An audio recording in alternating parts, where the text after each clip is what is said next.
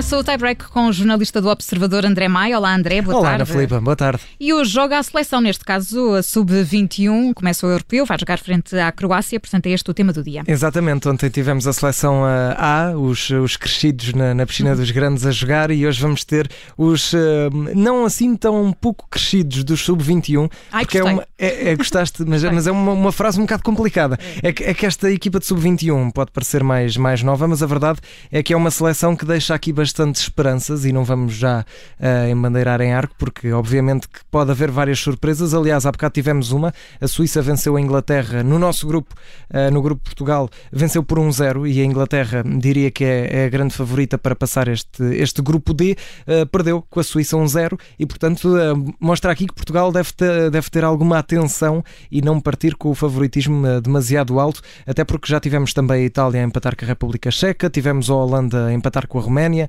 talvez este o mais chocante dos resultados, e portanto temos aqui uh, provas dadas de que a seleção uh, não pode já dar tudo como, como vencido. Mas ainda assim, como dizia, é uma seleção que apesar de ser sub-21 tem aqui muitos, muitos talentos que, que podiam estar até já na, na, seleção, na seleção principal.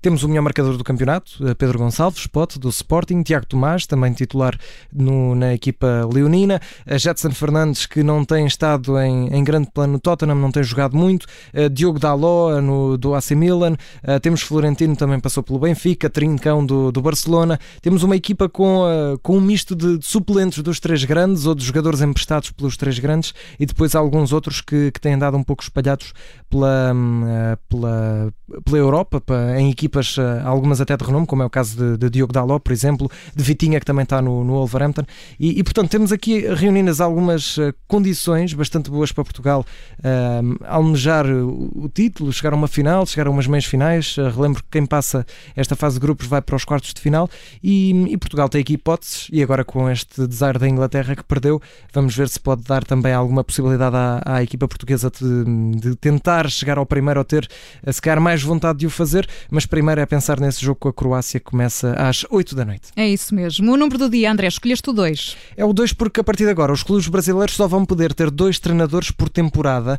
e é uma regra que, que acho que abre aqui um debate interessante, um, porque tem coisas boas, e eu, eu percebo o porquê de, de seleção da, da, Confederação Brasileira ter avançado para isto, e acho que é uma, uma regra que faz sentido no, na realidade brasileira, uh, porque é, é, realmente um campeonato em que uma equipa terminar com um só treinador por ano é raro, uh, são dois e três e, e às vezes até mais treinadores por, por época por cada equipa, e, e, e com, esta, com esta regra as equipas podem apenas contratar dois treinadores, e, e mas, mas, apesar de tudo, há aqui um, um, ponto que pode servir como forma de desviar a regra, que é os clubes só podem contratar dois treinadores por época, só podem demitir dois treinadores por época, e mesmo um treinador só pode uh, apresentar a demissão também duas vezes por época, ou seja, uh, em dois clubes diferentes.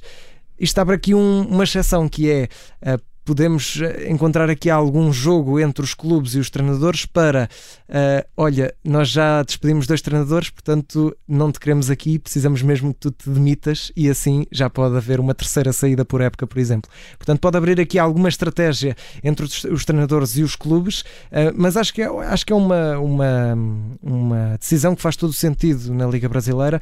Aliás, basta pensarmos, Jorge Jesus chegou ao Brasil porque um treinador tinha sido demitido, chegou a meio da época, desde que Jorge, Jorge Jesus saiu do Flamengo, por exemplo, já, já passaram dois treinadores por lá.